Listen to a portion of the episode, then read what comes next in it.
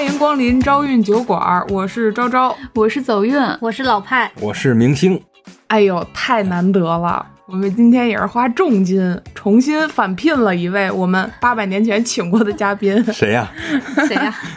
明星啊！我呀！啊，这明星是一般人能请的吗？一般都是我们三个素人一起录。今天明星来了，今天正好有空，档期不是很满啊。可以，可以，可以。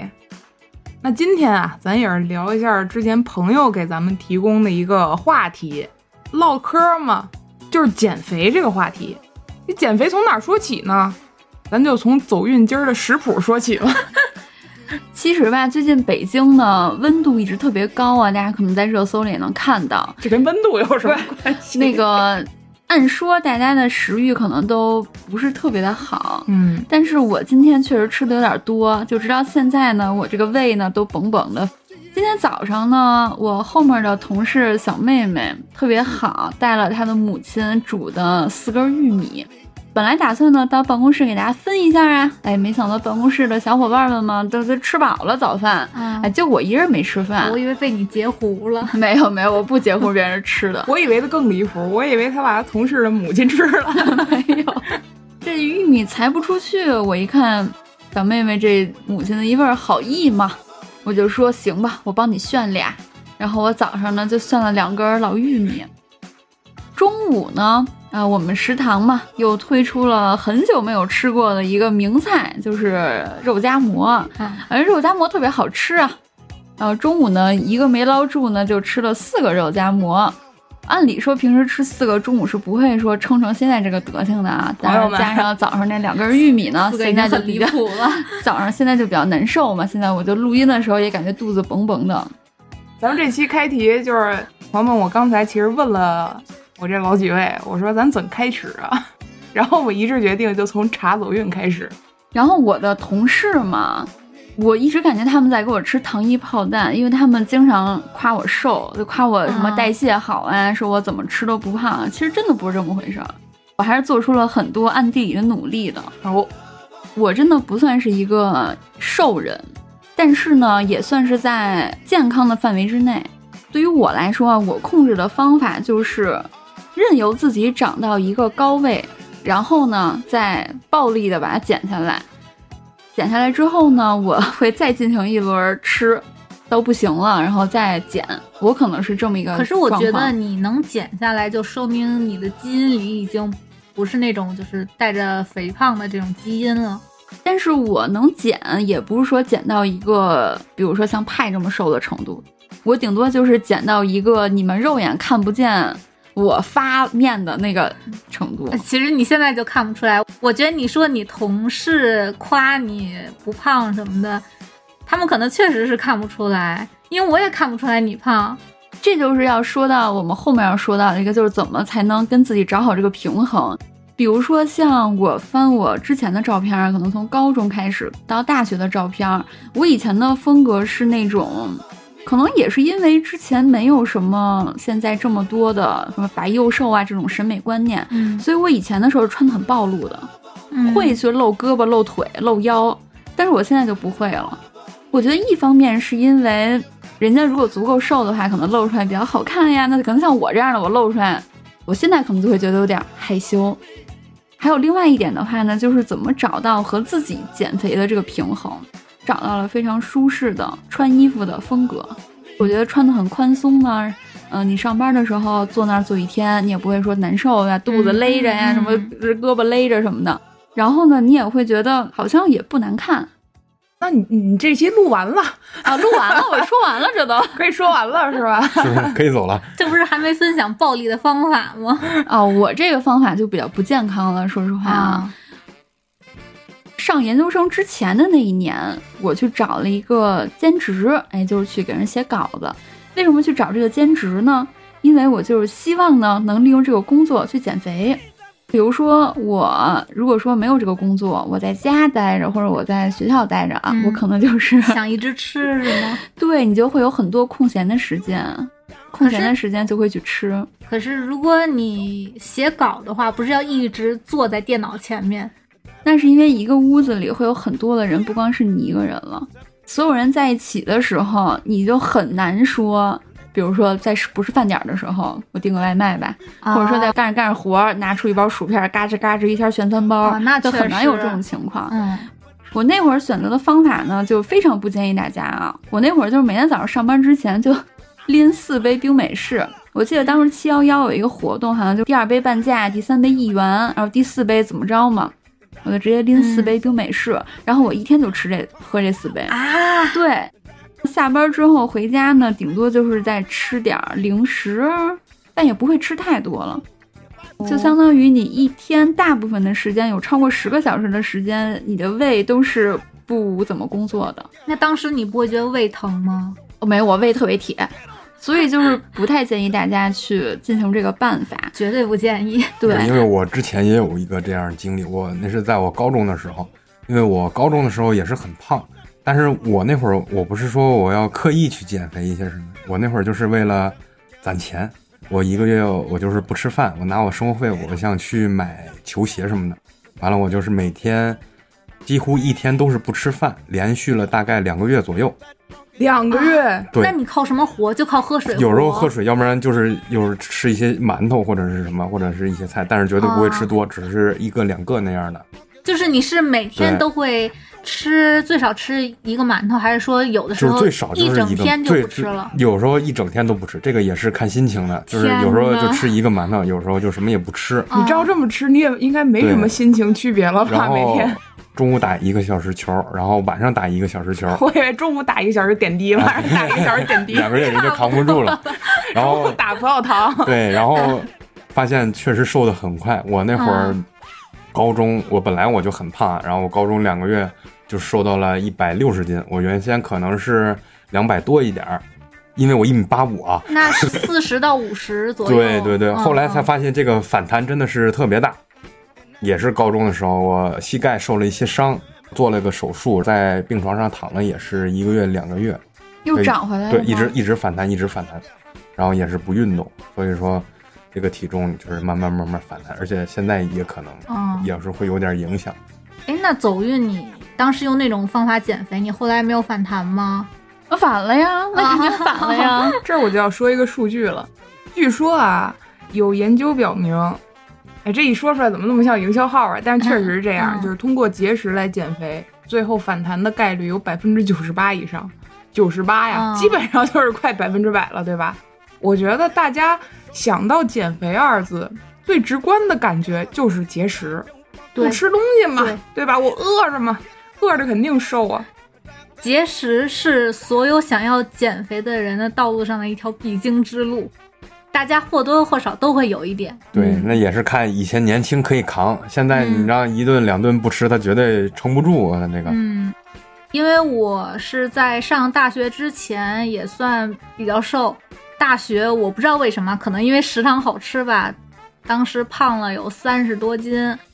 在我发现我胖了之后，我就第一时间采取了节食的办法，但没有你们那么严重啊。我是把我的饭量先砍半，然后再砍半，一点一点的节食。那你还算有计划的，啊、对吧对，在我大学期间的这个半节食也失败了，也没有减掉多少，说实话，甚至还不到五斤，我感觉，因为我大学一直是这个体重，而且好像越到大三、大四的时候越往上走吧。我之前听过一个，我不知道算不算科学，因为到处全网都是什么科学的嗯减肥方法啊。人家说你怎么才能成为一个易瘦体质？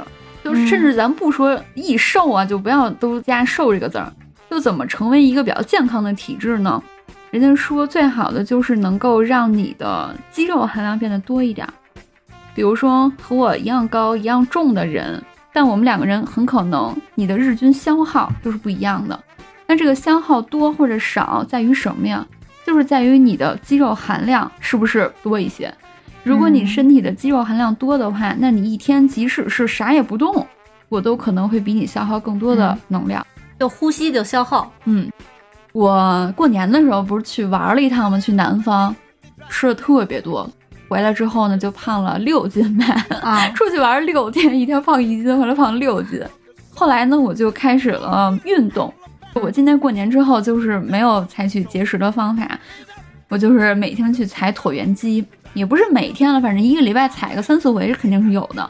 踩了两个月吧，我的体重基本上没变。后来我就发现，我虽然体重微量的改变，基本上就是很微量的减少啊，但是我的体脂率下降了百分之三，还算是有变化。我觉得你们节食都太厉害了，我节食最最长的时候应该就长达六个小时吧。我真真不行，不吃饭真不行。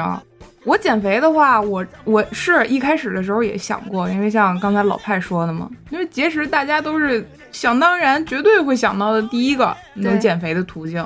但是，一顿不吃，到第二顿再不吃的时候，我就不行了，我这神智都快不清醒了。而且，如果说节制过度的话，就是到后期可能面临一个什么问题啊？就是说，节食的时间越长，到后期你可能你也会暴食，就像我这样的，反弹的越快，你会止不住的想吃、想吃、想吃、想报自报复性的进食，这种都是。对，因为人的欲望，你压制的越严重，那它反弹的肯定越强烈嘛。这都是咱们天生与之俱来的啊！我当时其实是因为我天生胃不好，所以我是一天肯定要吃三顿饭，但是每一顿饭吃的都非常少啊，当然也没有成功。节食真的不会成功，我感觉。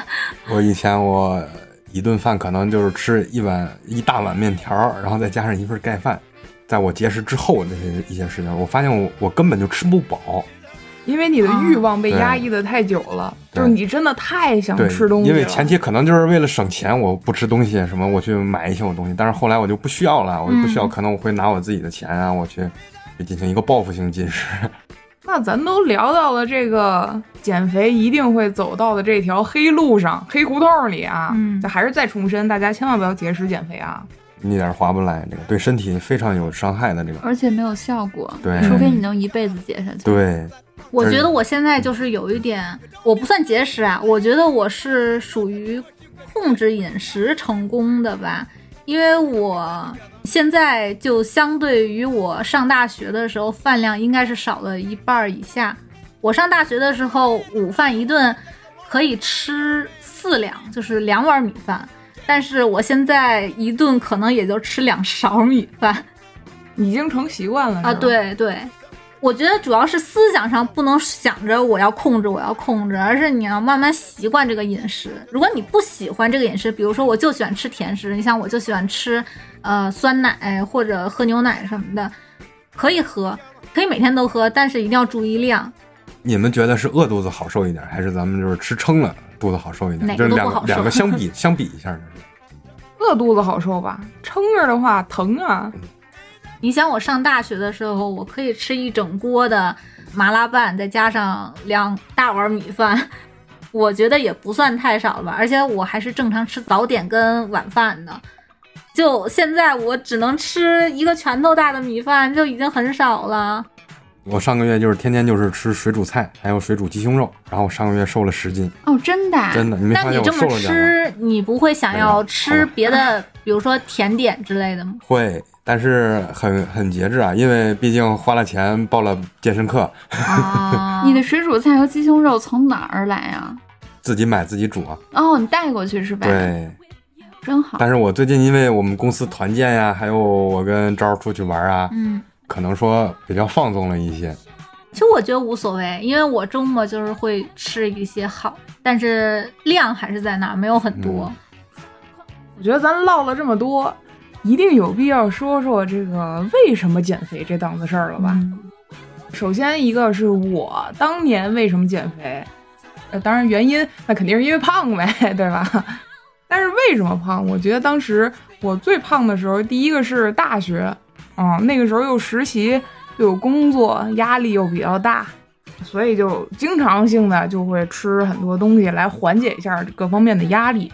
再一个就是胖了，肯定穿衣服不好看嘛，是吧？啊，这审美压力主要是啊，每年这网上人家穿这小衣服啊、小裙子呀，都各式各样的小裤子呀，你看干瞪眼，你穿不上去呀。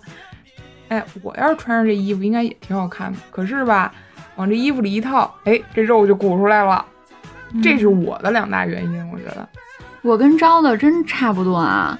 我觉得我减肥的原因。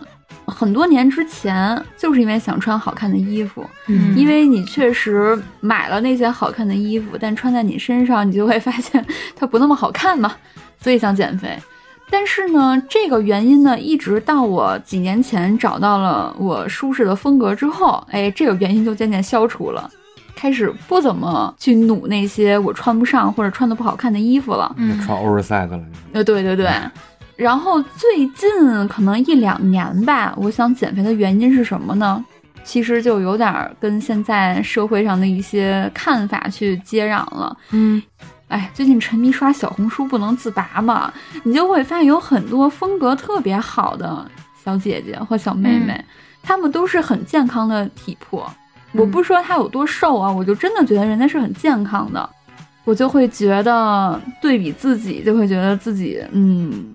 无法让自己心情平衡或者平和的这种感觉就又会起来了，嗯所以我就会想去减肥。其实我会提出一个质疑，就是这种健康可能也只是一个一种洗脑。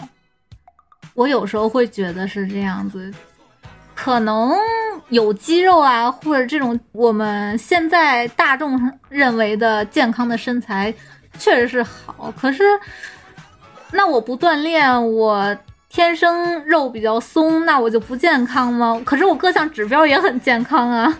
哦，我明白派的意思。嗯在某种程度上，我们现在社会都说这个审美标准都已经框死了，你要瘦，你要白，你要幼态，是吧？啊也不一定身材。我觉得现在白幼瘦可能是已经是一个过去式了，因为大家现在开始嘲讽白幼瘦了。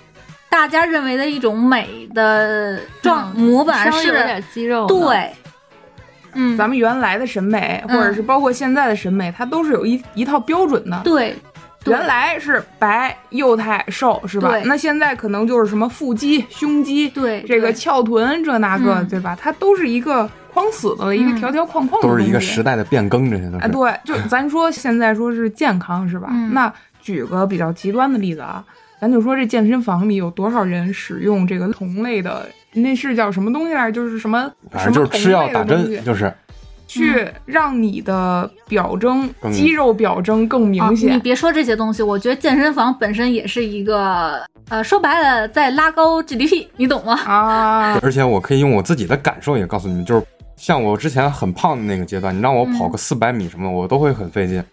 但是我真正减到就是比较瘦的那段阶段，发现我现在发发现那个四百米啊，或者你让我打那个打篮球打全场，这些真的都不在话下。这种就是两个两个感受，瘦与胖这个两个感受都是不一样的。说实话，我是有点反对用胖跟瘦做一种判断。我们现在总是提到胖，就会觉得说不好；说到瘦，大家心里第一反应就是啊，这可能很美。但是胖跟瘦，我从医学上来讲不太清楚啊。那我觉得胖和瘦每个人的标准应该是不一样的。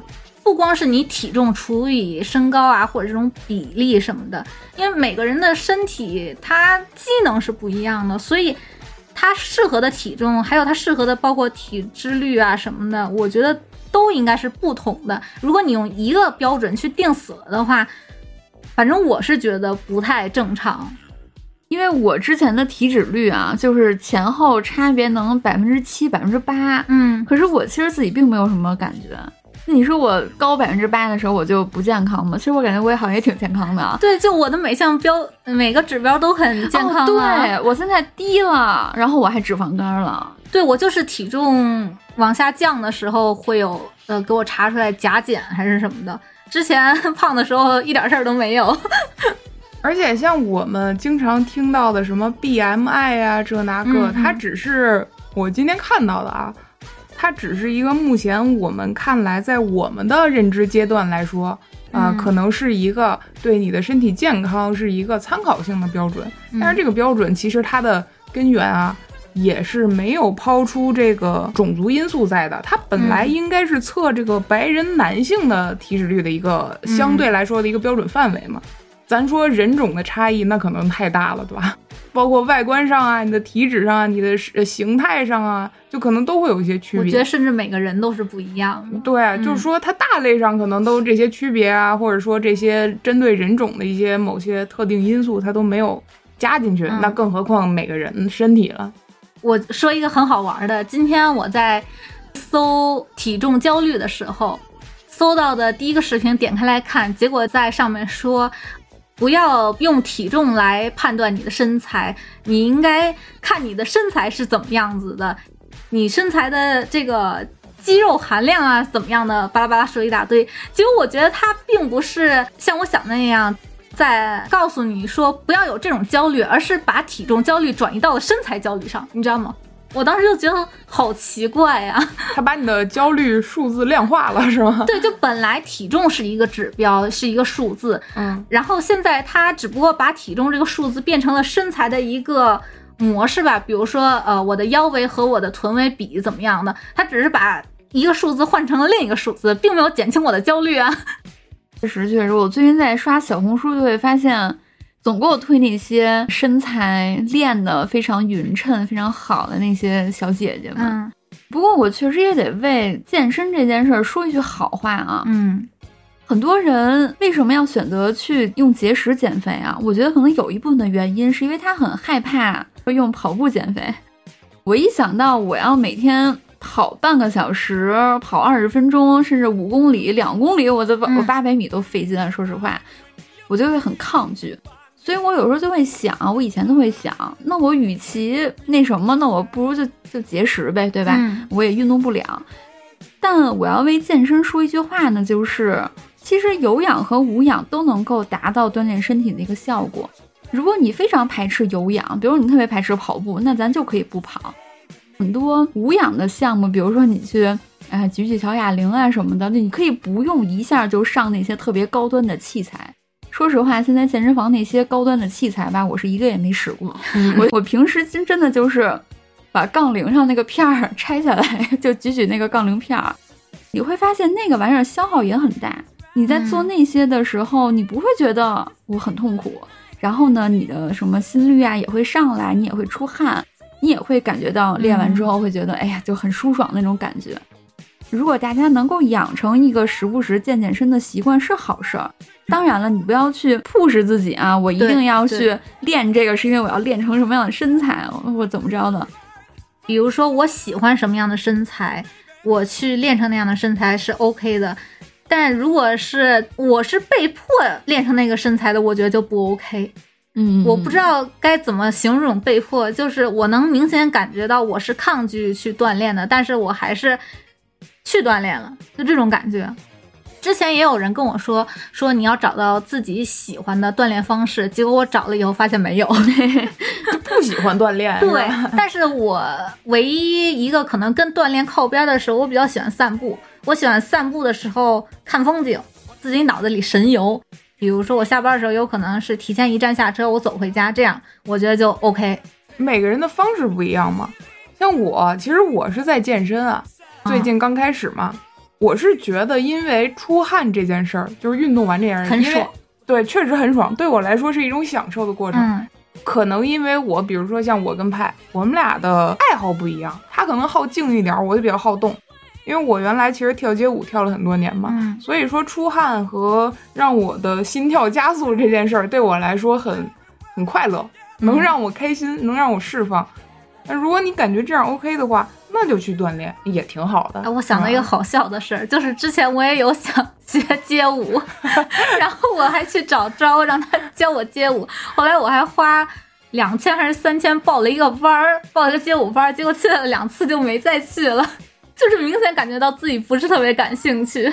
所以说，有的时候你逼自己干一些什么事儿，或者做一个什么决定，如果你真的意识到自己不是那方面的爱好或者兴趣的话，就算逼自己第一步、第二步、第三步，可能也迈不出去真。的是 浪费钱，我现在都在心疼，已经三年四年过去了，我现在还在心疼。还有一件事儿，我忽然想起来的啊，好多人说，哎，我跳街舞减肥，反正别人我不知道，可能个人体质不一样，但我自己的体质，我感觉啊，跳舞真减不了什么太大的肥，尤其是跟朋友一块儿。跳完舞，晚上就算通宵练舞，你饿不饿？你要饿的话，你肯定没劲儿练，嗯，没劲儿练舞。你没劲儿练舞的话，你肯定得对吃东西。我觉得这是一个悖论，你知道吧？嗯如果你不吃饱了，你的动作啊，还有你想做的、你想练的东西，一定练不到位，或者练不出来你想练的招儿。之前啊，我也是干干工地的啊，就是每天那个运动量啊，还有我们那个走的量啊，都是比较大的。完了之后晚上回去就 干土木的，对干土木的，土木沟，不好意思啊，就是比如说晚上回去啊，我会感觉到很累很饿啊，所以说也会吃很多很多东西，就是碳水，一般都是碳水就是碳水，所以。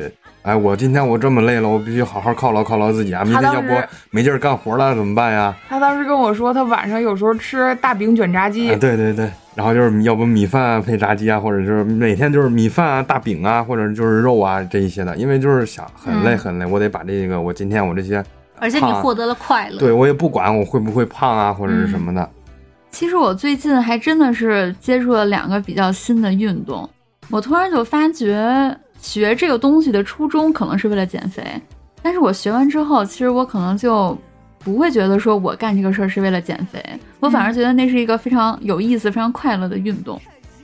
希望大家在健身也好，或者你跳舞也好，或者你比如打球啊，你做这些运动的时候，不要把它的目的、最终的终点都放在我要减肥这件事儿上。我觉得这个事儿，它能给你的一天带来更多的活力，或者能让你这一天更飒爽一点，对吧？出出汗什么的，或者哪怕就是你去打球，然后你觉得很快乐。嗯、我觉得这个才是最终的终点。对，就包括我散步，我喜欢走步，也是因为这个。我不是为了减肥才做这件事情的，是因为我在散步的过程中会想到很多神奇的东西，我很喜欢这种感觉，所以我才去散步，就能让你很轻松，嗯、是吧？对，很放松。而且我之前还经历过一个阶段，就是减肥，不是运动减肥吗？听起来很健康嘛。那个时候我觉得就像你们说的，没有把这个过程当成一种享受，但只是执着于这个目的地，也就是减肥这件事儿上了。嗯、当时大学嘛，快毕业了，压力又大，又吃了很多东西，每天食堂又那么好吃，嗯、是吧？确实。那减肥我就运动呗。我这人啊，一般对自己都比较狠。所以说自律这件事儿，像对我来说可能可以做到，当然不是那种极端自律啊，起码我没有拖延症，基本上是这个性格啊。所以那个时候就会产生一个问题，就是过度运动。我觉得我停下来的每一分每一秒，我都会很愧疚哦，很惭愧。天哪！我明白，我明白那种感觉。是，我觉得我今天哪怕是早上已经空腹晨跑了。中午呢，又去呃走步了，或者是做了什么运动，嗯、打了会儿球啊，嗯、练了会儿舞啊。如果我晚上觉得真的很累，因为当时身上很酸啊。如果我当时晚上再不去练舞的话，我就会觉得荒废了，不行了。嗯，那个时候对跳舞的这个热爱 急速降低。对，哎，那个时候对减肥的执念已经超越了我对跳舞的热爱。当然啊，我最一开始跳舞，呃，跟减肥没关系啊，没任何关系。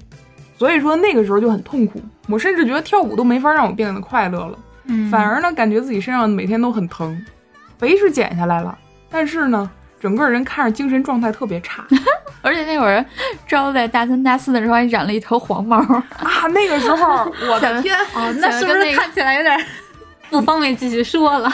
就特别颓，整个人，嗯，当时走运有的时候来我宿舍玩嘛。看到过我那个死样子，真的，我说句不好听的，不知道以为我吸了毒，你知道吗？对对对，我刚刚准备好意思说，对我刚才也是这么想的。因为如果你过度运动的话，你真的会每天每时每刻都很疲累；如果你不运动呢，你又会陷陷入到深深的焦虑中。所以大家一定要不要过度运动。再一个就是最直观的结果，就是那个时候我膝盖就伤了，身身体的各估计各项指标也不太好，所以会脱发，嗯、主要是膝盖。留下了一些后遗症嘛，乃至我现在有时候跑步跑久了，我的膝盖和脚腕都会疼。来之前就有一个问题想问明星，就嗯你有过身材焦虑吗？有过。先跟大家说一下，我们这几个人最瘦的是派，然后是走运，啊、然后是差不多了。哎，不不不，我还是比你憨点儿的。咱们这个就不要比了，因为这个、啊、反正最胖的肯定是星来。我得先交代一下，因为明星他现在处于一个体重。在一般人眼里看，可能比较宽的这个状态下，但是我不显啊。明星不显呢，主要是因为吧，明星特别会长，一个就是他个儿高，另外一个就是他腿细，就会显得整个人特别的舒展。好吹，就是我现在前提就是我已经到了一个测出来过瘦的体重，也不能说过瘦吧，起码是瘦的体重了，但我还是会有身材焦虑。所以我就想采访一下明星，你的身材焦虑。我也会有身材焦虑的啊！嗯我首先我第一个身材焦虑就是我有时候也会有一些喜欢的衣服，穿真的是有的是特别显肚子，而且一般来说像那种正常尺码，我有可能有点不太适合，所以说有的就是穿不上，得买那种大码男装，而有的那种大码男装它可能就是不太好看。第二呢，也是像高中或者是初中嘛，对我的称谓啊，可能就是那胖子，那胖子。人虽然也当没有当面跟我说吧，但是我也是可能就是不小心听到了，就是他可能这么叫我，就是那个胖子啊，那个胖子什么的。通过这几个方面啊，我也有的时候也是会暗下决心，我就是想减肥啊，减肥啊。嗯但是我感觉我这个体质啊，喝口水都会胖的那种，我特别好，容易吸收。你的身材焦虑有很严重吗？还是说不影响你的生活？不影响我，一点都不影响我的生活，还有我的情绪。嗯就是我偶尔会有一点。也不是说偶尔会有一点吧，因为我这个人啊，嗯我就属于比较大条的那种。我是一个特别固执的人，对，就是 不管别人说什么，对，哎，这个衣服我穿不上去啦，或者我跑步我传两步我费劲，我打球会不会很费劲？这就应该有这种心态嘛，我觉得。我来之前也采访了一下我表弟，嗯因为我表弟是他有先天性哮喘，小时候因为吃药就长胖了嘛。嗯他小学、初中，包括高中的时候，一直是处于一个肥胖的状态。然后小时候也不懂这些嘛，就是我们经常会叫他外号，叫他某肥某肥呃，，对对。然后我昨天就去问了一下他，我说你有没有过身材焦虑？他说我没有过呀。我认真的问你，你一点都没有过吗？他说我一点都没有过。我当时就非常羡慕，你知道吗？因哦，为、对他弟说他的唯一的焦虑在金钱上啊，对，金我觉得金钱焦虑大家都有。我当时还挺震惊的，因为哪怕我胖起来的时候是在大学，而大学是一个大家都互相尊重的一个年龄段吧，就没有人会当面告诉你说啊你胖了，或者说要你减肥啊，说你不好看什么的。但我在大学的时候，我的身材焦虑还是影响到了我的正常生活，包括节食，我觉得就是一个我在这个影响下做出的不好的决定。但是我在采访我弟的时候，他说一点都没有，我还是挺震惊的。我觉得是不是女生还是会更注重一下自己的体重，或者说她的体重焦虑、身材焦虑会更严重一点？我觉得这些焦虑完全就是源于是外界因素比较多一点，嗯因为跟可能跟你自身觉得你比如说我胖一点，我瘦一点也没关系，我自己身体健康就好了。嗯但是别人一说，比如说你你很胖，嗯我天天说你胖的好难看啊，或者是我一点也不喜欢你这样的，拳头已经硬了。是吧？我只是打个比方嘛，嗯是不是？你是不是会焦虑？对呀、你是不是会很难受，会很想改变自己现在的现状？嗯，是啊，所以一哎呀，哎呀，所以说这个我觉得这个可能导致咱们那个焦虑，嗯，大多数来源于咱们这个外界因素。我小时候好像对胖瘦完全没有美丑概念，胖瘦只是一个跟耳朵大小一样的东西，嗯就完全不会说想这方面的问题。对对。走运呢？你有没有感觉自己有明显的身材焦虑？就影响到你的哦正常生活了，已经影响到你的情绪了。我不是一个能特别受什么影响情绪的人，这是真的好。羡慕啊！因为我踢到谁了？对，sorry。没事，能给你道歉就已经是算面子了。他一直是一个不在乎别人的人，不是不是不是。我要跟大家说这么一个事儿，嗯就是没有什么能影响我情绪，这个并不是一个非常好的事情，因为这就说明我是一个很能凑合的人。我给大家举一个例子啊，比如说很多的职业，或者比如说你学术方面啊，其实都是要求你有一些强迫主义，或者有一些完美主义在里面的，你才能把这件事儿干好。像我这种人的话，就是比如你给我一个任务，我就能凑合给你完成了，我就凑合给你完成了。嗯我不会说一定要把这个事儿做好，然后搞得我自己焦虑的不行。我不是这种人。呃，关于身材焦虑这件事儿，我真的是最近几年才有的。有了小红书、抖音等等各种平台啊，我才会有身材焦虑，是真的。大家有没有发现啊？女生就是集中在瘦，但是男生就没有集中在瘦这个点上。你看那些网络上也有很多型男呀，对不对？那种感觉，对吧？但是老哥对，但是他们就没有说聚焦在瘦这个点上吧？他们可能聚焦在壮或者啊健，硕，男生哎，这个瘦一般都称之为细狗。啊，对对对对。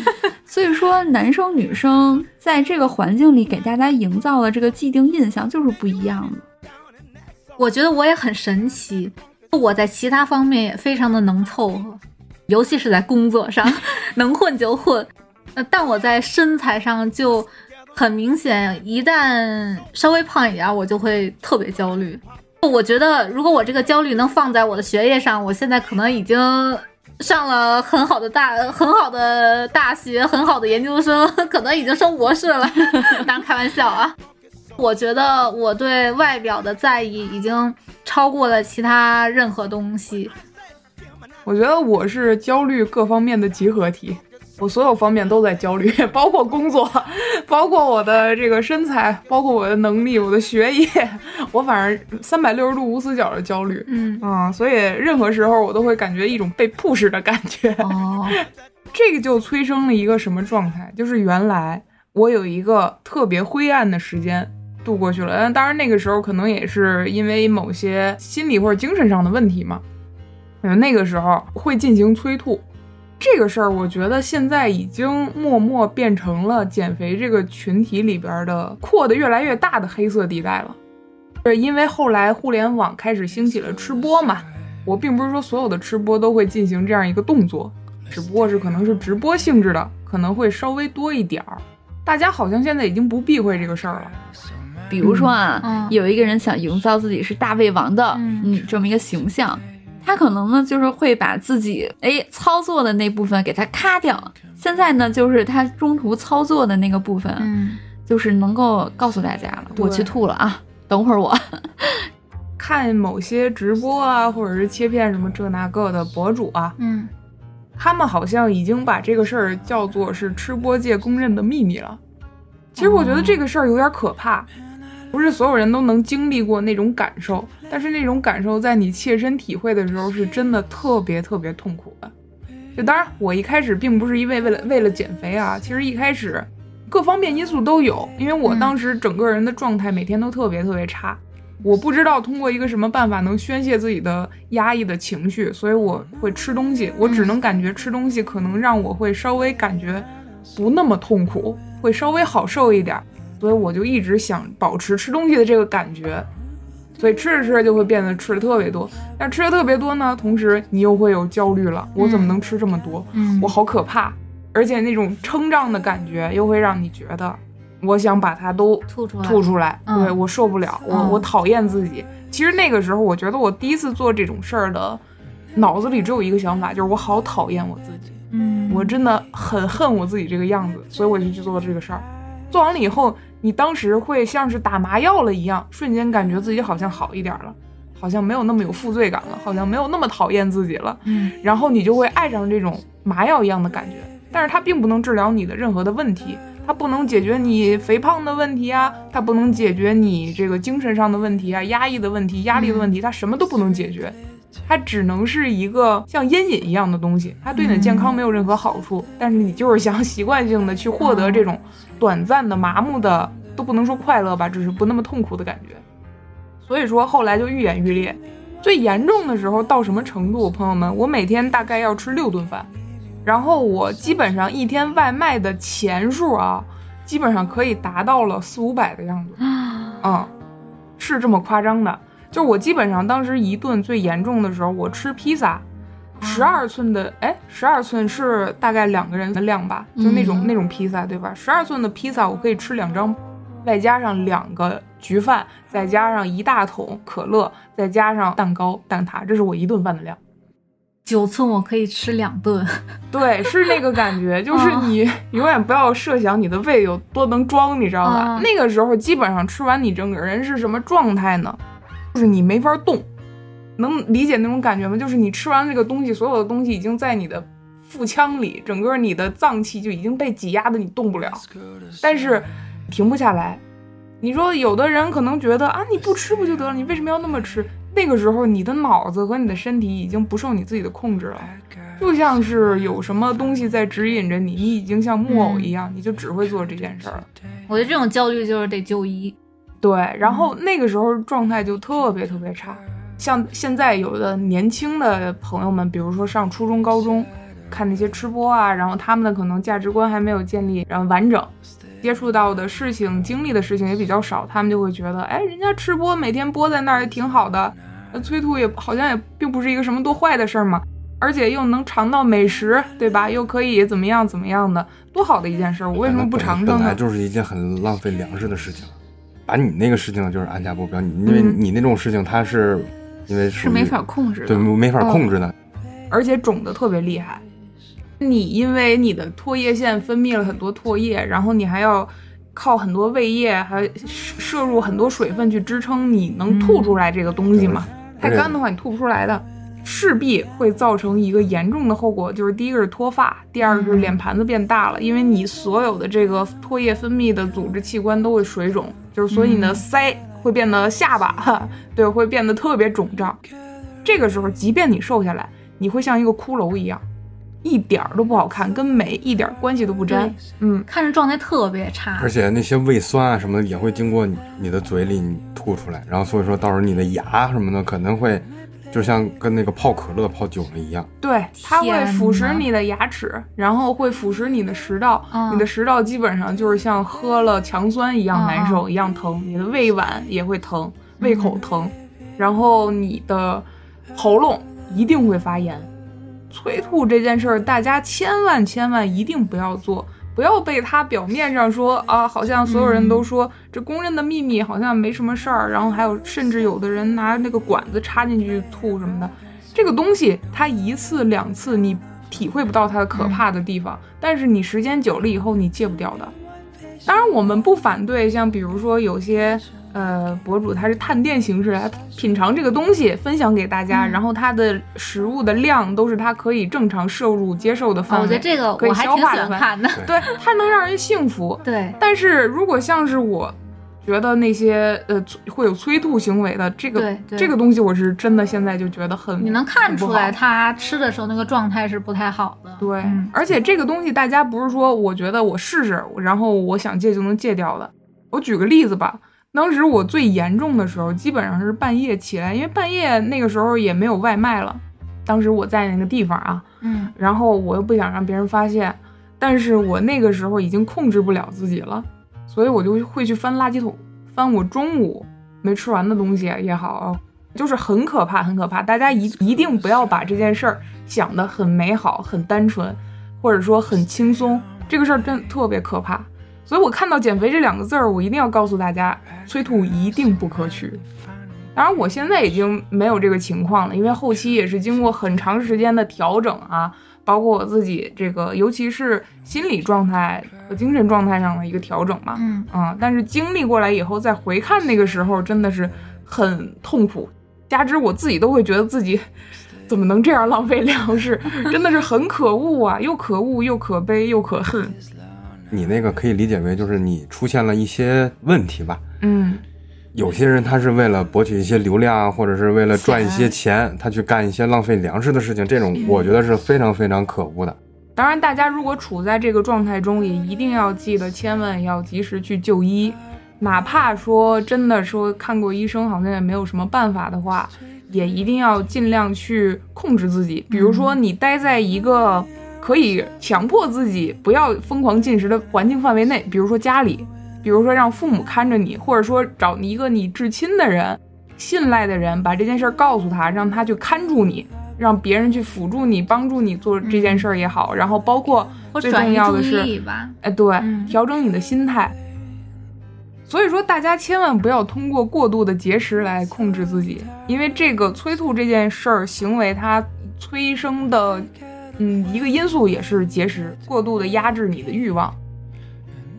还有一个就是滥用药物，像减肥药啊，可以抑制食欲食欲的药物，我记得印象最深的一个啊，就是家里我妈爱把零食放在我屋里，然后有一天我就在我屋里发现了几个新来的，就是那种梅子，新来的，新来的，就是报道。对对对，跟我还报道，就是他那个袋儿装的小梅嘛，我当时就吃了，小梅，小梅就是我吃吃的就是那种梅子，媚眼的立位，然后我吃了一个，我就觉得这个味道很不对啊，我也不知道这是什么味儿，它不绝对不是正常梅。完了，我又吃第二个，坏梅，你怎么还吃？你这不对了，因为我？很馋，当时我也很馋，什么我都想多吃。对对对，我说不能啊，，再吃一个。对，后来第二个也是，我不行了，我不能再吃了。然后我又开始一直拉，一直拉，拉了两三天。后来我才知道那个叫酵素酶。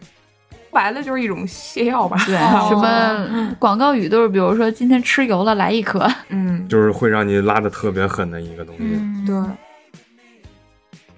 还有一个就是，我觉得咱刚才聊了这么多减肥的方式方法也好，还有减肥的原因也好，每个人的原因可能都不一样嘛。像明星，他减肥主要一个原因是过度肥胖、脂肪就肝儿，超出了健康的标准。对，脂肪肝儿加上自己的半月板的磨损，嗯。哎膝盖也受不了了，你也脂肪肝啊？我初中就脂肪肝，找到了病友了。嗯，嗯，打不了球，走运也是啊，脂肪肝儿啊，然 后哎呦喂！行，但是你你这个，我觉得脂肪肝是不是跟体重什么也没有太大关系啊？我觉得它也脂肪肝是内脏脂肪多，就比如说你爱吃一些肉啊吃啊，肉吃的呗，有。先天的，也有后天影响。我肯定是后天的，这医学 上确实的事儿咱就不懂了。四个肉夹馍确实，而且我还尿酸高，真的我都不知道怎么搞的。就上班这一年都给我上出毛病来了。尿酸高。但是走运他看着真不像是有脂肪肝和尿酸高的人。嗯，确实是生活习惯真的是得注意一下。嗯就像我，我前段时间跟我们那个公司去团建嘛，后来我们就有的同事他也是痛风，他就是真的连一口豆腐，就是那种豆制品啊，还有一口酒都不敢沾，就一点都吃不了那种，嗯看着就特别难受。走运，我觉得他主要是他们单位那大师傅可能炒菜放油放大，啊，对，那种食堂油都会比较多，而且比较重口，我感觉可因为能大锅菜都这样。对大锅那不是重油重料的话，它吃出来就炒出来就不香嘛。嗯，我觉得为了健康还是要控制一下。对我今天听完派说完之后，对我对我未来的饮食充满信心。你想食堂你能吃多少年呢？不着急这一天。那咱们今儿聊了这么多，刚才说了为什么减肥，对吧？一些坏的弯路，嗯咱们也聊一聊，有什么是感觉大家如果说我就是想减重，甭管是为了肥不肥的、美不美的，还是为了我的健康，如果想减重，嗯，有没有什么你们感觉比较有用的方法？我有，你有？首先第一就是早上可以推荐一些空腹有氧运动，就比如说咱们先不吃饭，可以去爬楼梯，这也也是要根据咱们自身情况，如果说咱们膝盖不好，也可以就是换成那种踩椭圆仪啊或者是什么的。爬楼梯确实是特别有效的一种早上有氧运动。中午咱们也可以把自己的饮食啊稍微换健康一点，然后咱们那个碳水也要有，蛋白质也要有，脂肪也要有，然后膳食纤维这是肯定要有的。就比如说最好的就是一点鸡胸肉，再加点加个玉米或者红薯，然后再来煮煮一点菜就可以。晚上适量一点，也可以稍微补充一点碳水，然后也比如说啃个玉米啊，或者是吃个红薯啊什么的。其实就是吃的干净点，然后多动一些。嗯，对，特别赞同明星的这个说法，然后就是早上起来做一些有氧。反正自从我最近几个月尝试了早起之后，当然大家不必像我起这么早啊，因为我早上比较磨叽。大家其实可以就早起四十分钟吧，四十分钟到一个小时。然后呢，你用这段时间，你就可以去做一些简单的有氧或者无氧也可以啦，只要咱们早上稍微的动起来嘛。我觉得我早起的坚持早起的那段时间，就让我的心情非常的愉快，就是愉快再愉快。一个呢，咱们从科学角度来讲的话，你早上起来早点起，做一些有氧或者无氧的话，其实是能提高你一整天的代谢的。这个其实是一个非常好的好处啦，因为你不需要额外再去注重什么东西，对吧？你只需要早上稍微运动运动，就能让你这一天代谢都提高。我觉得这其实算是一种还算比较简单的方式吧。其次呢，就是早起，你不论早起干什么，你哪怕就是看会儿书啊，或者比如说学会儿英语啊什么之类的啊，或者运动运动，我觉得都会对你心情有特别大的改善，你就会整个觉得自己是一个特别向上、特别积极的人。你知道吗？其实这些我觉得大家都知道，但大家就是懒，就是做不了。每个人生活习惯不一样。我觉得减肥之前啊，大家想要首先要减掉的是套在自己脑袋上面这个箍，什么箍啊？就是我们之前聊过消费观啊，像我们广告圈啊之类的那些事儿。所以像是现在资本他们给咱们创造的这样的一个环境啊，就是这样的。像刚才老派说的，大家每个人都很焦虑，甚至包括现在咱们都知道女装嘛，做的码数越来越小，一边儿。服装商省了布料，哎，一边呢你也买不到自己好的尺码，你又会对自己的身材焦虑啊，焦虑你怎么办？去健身房花钱，吃一些健康的饮食，那些打造的一些小资主义、一些精致主义、一些那些所谓的健康的健康餐、健康饮食，对对对，那些东西你又要花钱。你要去买什么课卡呀？呃，买什么这东西那东西去辅助你进行减肥，又要花钱。行业之间互相促进是呗？我们就是给社会做贡献，拉高 GDP。咱们就是那个羊，对吧？所以说，如果大家真的觉得说我应该减肥，那奔着一个什么目标去是最合适的。当然，每个人的情况不一样，但我觉得主要还是为了自己的健康吧，就是你自己觉得舒适的范围。比如说像老派，他就好静一点嘛，我就好动一点嘛。走运就是动静结合嘛。就我们每个人都有自己舒适的生活方式和喜欢的事情，在这个过程中去寻找一种状态，就是这个状态能让你变得比以前更健康，生活质量、生命质量得到了提升，这就足够了，我觉得。我们太在意别人的目光，太在意这些消费主义给我们制造的一种幻境吧，反而会让我们疲于奔命。怎么样是美的？怎么样是好的？永远是别人说了算，不是你自己说了算。那你永远在追逐。我觉得就是资本给我们描绘了一个形象，然后我们所有人都在拼命的往里挤，把自己塞进那个那个模板里头。对，是这样的。但是至于说什么样的身材是好的、美的，可能每个人的定义都不是那么完全百分之百一致的。就像我刚才来时候的路上，我看到有一个呃小姑娘在给我发传单，她发的也是健身房的传单啊。嗯。不过那个姑娘的身材就是我很喜欢的类型，我喜欢那种哎皮肤很红润。他整个人又让让我有一种亲近的感觉，就很肉乎那种感觉。然后他大大的眼睛，长长的睫毛，忽闪忽闪看着我，就觉得哎呀，她好漂亮啊！嗯，所以对她的第一印象就是哦，这个小姑娘好好漂亮啊，好美。这个可能就不是我们大众意义上想到的，觉得她哪里哪里瘦啊，她有马甲线啊，这那个的没有。我觉得你就想我们对猫猫狗狗的这种爱。比如我们看到一只可能有一点肉嘟嘟的猫猫和狗狗的时候，我们也会很开心，也会觉得它很可爱、很漂亮。或者我们在路上走的时候，看到各种各样的花，每种花的形状它也不一样，它颜色也不一样，但是我们还是会觉得很美。我们对其他物种、植物、动物都有不同的审美，但为什么到了一到了人类就变成了统一的呢？就很奇怪呀。对哈。对，其实有的时候我觉得。我们看到了一幅场景，迷人的往往是这个人正在悠然自得，或者是正在专专心致志也好，或者是正在享受也好，他的这种状态，他在投入的这个状态呀，或者是怎样，他一定是自洽的。嗯，他有一个自洽的状态，会让我们觉得舒适，我们放松，所以我们会觉得这是一幅好的场景。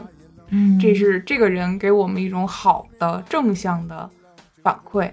那如果他是一个不自洽的状态，我觉得我很焦虑，我觉得我很自卑，我觉得我很差劲。嗯，像我之前那个状态一样。那走运看到我，老派看到我，包括明星看到我，没有一个人会觉得我是一个美的状态。就是你，哪怕你瘦成干了，或者你有腹肌，你那个状态不对的话，你不自信，你很自卑，你身上就体现出来、表现出来的就是一副我不美的样子。是这样的，而且这个时候大家。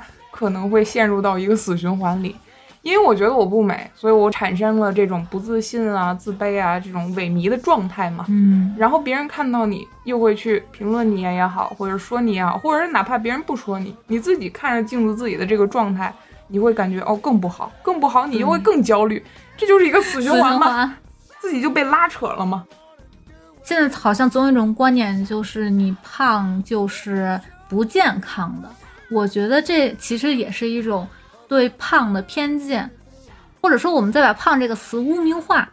胖跟肥胖还是有一定的差距的。你要像那种对，就是因为有的人他可能天生就是比较壮一些，对但他的所有的指标都是健健康的康的，那你能说他就是一个不健康的人吗？或者说他是一个不自律、不够好的人？我觉得很奇怪，这样的评价就是没有意义啊。得你达到一个特别特别一个高的一个体重啊什么的，才能说是算算是胖嘛。这嗯。这种才算是真正意义上的胖，过度肥胖，对就是影响你自己的生活啊，影响别人，可能会影响到你自己爱的人啊，可能会影响到自己的家人啊，或者是自己的出行，这才叫真正的胖。像我之前啊，可能就是我们回回体检，我都是上面体写的是肥胖，而不是超重，就是肥胖比超重还要更严重一点。哦，这样啊，对我一直以为超重比肥胖 不不不。这是肥胖要比超重更严重一点。他这个可能就是有时候确实感觉到这个身身体很不对劲的感觉，啊就是，但那是在那种情况下，你减重是一种健康管理，而不是身材管理。对，你知道我是通过一个什么契机去转变了自己那种，比如说催吐啊之类的那种嗯状态，嗯就是下定这样一个决心。就是有一天我在家里洗澡，然后当时那边那个浴室里有一面特别大的镜子，然后我突然有一刻就看到了自己，就是全然的看到了自己的身体。虽然是呃一丝不挂，但是我就是突然看到了，我就觉得好像也没有那么差嘛。嗯，然后你有这样一个大印象的时候，你再去看你自己的脖子、你的胳膊啊、你的胸部、你的腰、你的呃臀部，还有你的腿，你的每一处地方，你的每一每一寸皮肤，你看着看着，你就会觉得哦，他们是这个世界上专属于你的这一套的物质世界的东西，你就会对他们产生一种爱意，会觉得我应该好好对待他们。上天赐予了我这一副皮囊，我用它做了很多的事儿，我用它未来还要走很长的路，我为什么需要？对他那么嗯苛刻是吧？对我为什么需要那么苛刻呢？为什么总是自己不能在一副身体里边自洽呢？我们的工作要求不包括对身材的管理。对，啊、其实我觉得现在对偶像的身材要求也是有一点太畸形了。我个人感觉啊，你对偶像的要求会反过来反噬你自己的。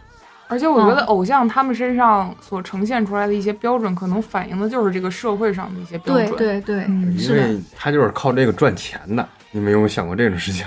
但是你像原来早些年我们小的时候看一些，比如说呃古装电视剧吧，嗯有一些可能扮演一些贵族或者是贵家气的贵公子，嗯他们可能并不是都是像咱们现在看到的那些流量明星啊、嗯偶像明星那么瘦，对瘦的跟马杆贾宝儿一样。玉啊，人就是记得对，脸，哎，对，我记得是演杨贵妃吗？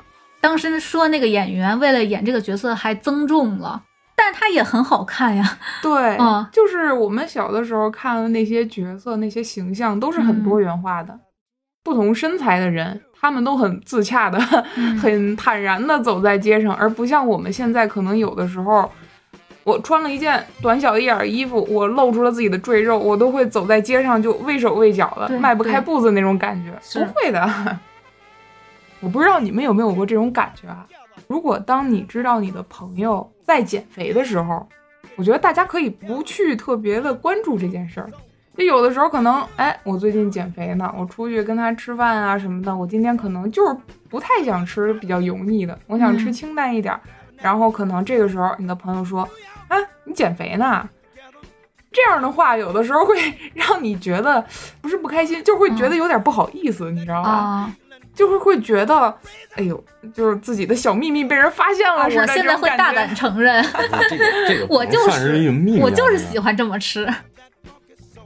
我其实挺反感我的同事们老说你瘦你瘦你瘦的，因为我知道我自己并没有那么瘦，所以当别人这么夸你的时候，你反而心里会有很难受、很压抑那种感觉。哦，对哈，因为你想，我如果要是真的我知道自己很瘦，夸我的话，我可能会觉得嗯，那瘦。但是我明知道我自己不是那种特瘦的人，就可能只是他们看我可能平时遮的比较好啊，比较会穿啊什么之类的，他们可能会觉得哎你很轻盈啊很瘦，但是这话经常听到你的耳朵里，就会觉得我好像平时没那么关注自己胖瘦，你老说我瘦，但我又心里知道我心虚，我其实没那么瘦的时候，反向制造焦虑。对我反而就会焦虑，所以我有一部分焦虑可能就是来源于别人。我在大学的时候不是胖过吗？然后我当时的室友是怎么吃都不会胖的那种人，他一米六八十斤，就非常的瘦，就跟一根杆儿似的。嗯，然后我们俩经常走在一起的时候，就会有人说他瘦嘛。当时实际上我非常的羡慕我的室友怎么吃都不会胖，所以我心里还是多少受了一点伤的。现在上班了以后，别人在夸我瘦的时候，我有时候就会在想，这样会不会伤害到我的其他稍微有一点点胖的同事啊，或者怎么样的？虽然我不觉得他胖啊，但是他经常会说自己胖，我觉得就是可能是在无形之中会影响到他。因为你周围的人都在强调这个身材的评判，那就会把你置于到这样一个环境中，你觉得大家都很看重这件事儿。我会回复夸我瘦的同事或者朋友，就是说，因为我吃的很少，或者我用了什么方式来保持我这个体重。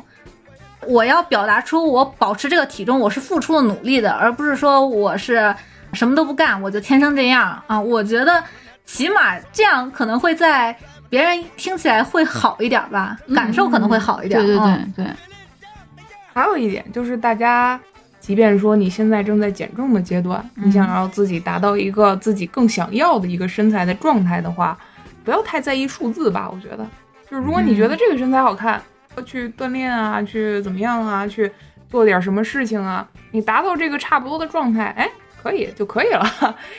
别说，哎，我的状态或者说我喜欢的身材就是一堆数字，那不是的。你每个人身高体重这这那个骨密度都不一样，嗯哎，不要把这些数字像老对派刚才说的嘛，就框死了自己，什么腰臀比啊，这个比例那比例的，而且你像我上个月我刚开始健身的时候，我第一个月健身的时候，它是效果特别快。我第一个月大概就是掉了得有十二三斤左右，几乎是天天要天天要我这个体重。我说哦，我今天我今天体重比昨天有没有更轻一点啊？后来我就发现我越来越在意这个数据了。完了之后，我心里可能会比之前有稍微一点变化。我之前可能健身就是为了我要瘦，我要健康一点，但是我到后来我发现我只是在意这个数字了，所以说对一点也不快乐了，而且每天也会担心啊，我明天会不会更瘦一点啊？或者还还有就是，既然我天天我天天练，我天天这个也不掉了什么的，我还不如摆烂呢，我还不如去吃一些我这我这一个月我都没有吃过的东西啊，或者是我明天我就不要去健身了，这种这种想法，数可能字影响心态。对数字确实会影响咱们到自己咱们这些心态的。我想采访一下，就你现在看美食的时候，会不会先想到它是多少卡？会，我现在养成一个习惯，就是我无论买什么吃的，啊还有我喝的，我首先第一个就是看它的配料表。啊，我也是。我现在就是看完了以后就想吃就接着拿，我不是，但如果我没有那么想吃的话，我看到它热量很高，我就会放回去。我但凡无论是想不想吃，我即使再想吃，我看它热量很高，我都不会去、哦去去拿的。我一直劝他不要这样做。是我会评价一下它值不值得我吃。那可能我 我上个月健身已经达到了一个偏激的一个嗯想法了，可能嗯因为我只想赶紧瘦，赶紧瘦。我觉得千万大家千万不要放弃美食，这点我觉得走运绝对有心得。听下来啊，我觉得派和明星，我听起来我都会觉得有点极端。嗯嗯，说实话啊，因为我之前可能也经历过 看热量决定要不要吃的这个阶段，但是那个阶段仅限于我急速减肥的阶段。美食是肯定一定要吃的。如果大家觉得吃的多，或者这个东西摄入的能量真的很多，比如我特别爱吃甜食，嗯那我就会把运动这件事儿当做一个以年为单位去计划的一件事儿。我可能几个月都不会量一次体重，嗯但我却几个月都可以去坚持运动。我觉得这个就是一个比较好的事情。不要每天去在意，哎，我这个东西卡路里是多少？虽然我以前也在意过啊，嗯但我现在就放得非常平和。我希望大家能够把你喜欢的一项运动或者你喜欢的一件事情，去把它真的是以年为单位去计算。我有的同事呢，就是会花一两千块钱买那种，大家有没有见过那种？比如二十一天教你怎么吃，嗯二十一天都给你配好了，嗯给你寄寄到家里，然有后必要吗？嗯，好多人都会买这个套餐，多少天什么食谱的那种，嗯然后你也花一两千块钱。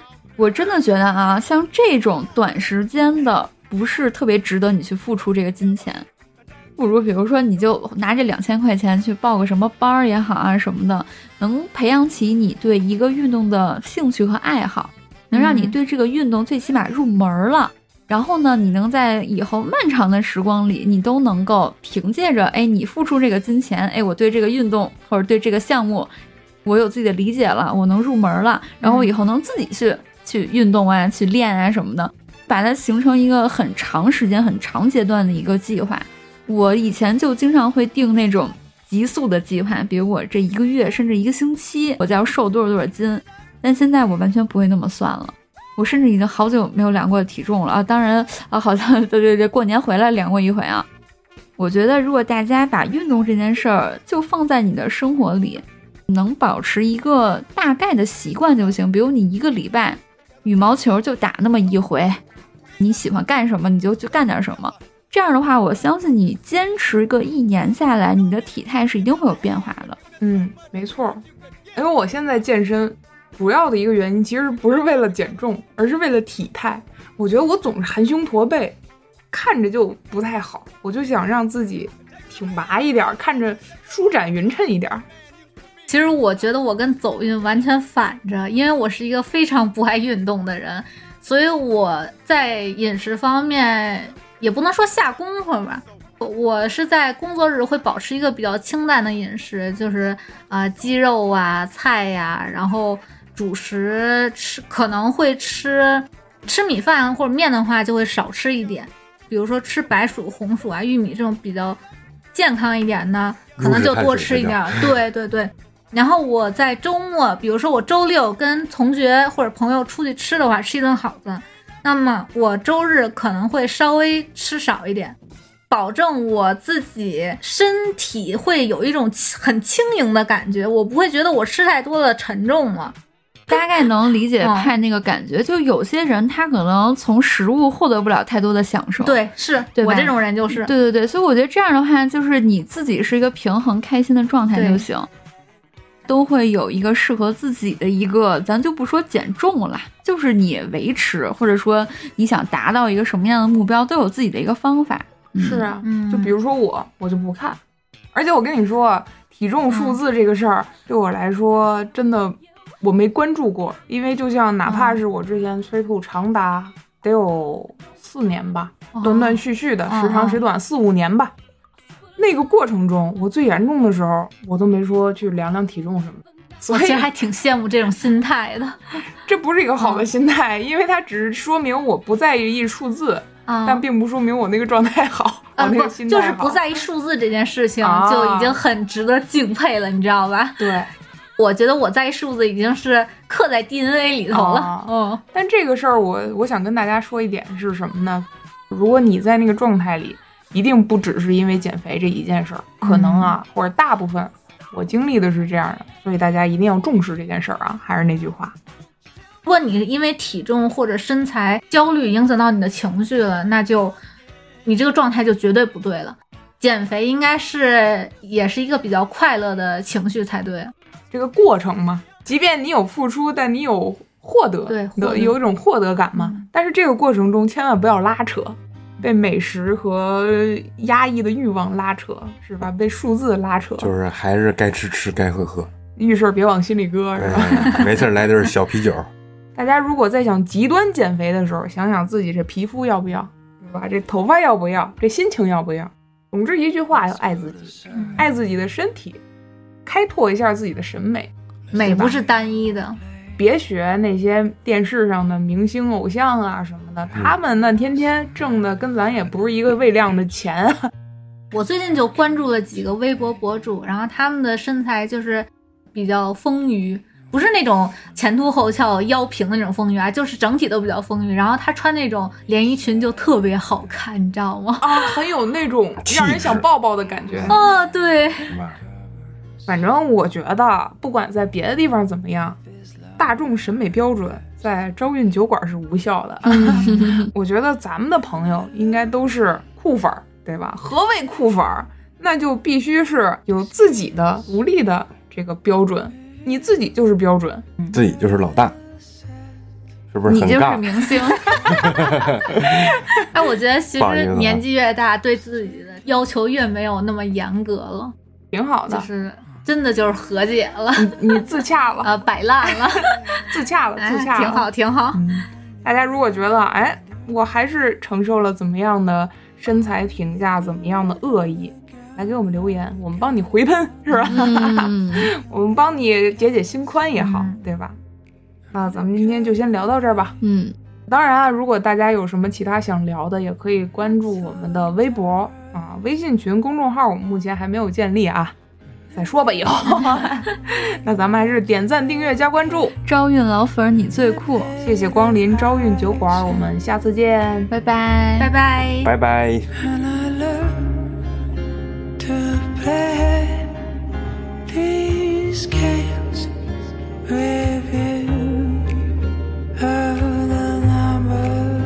And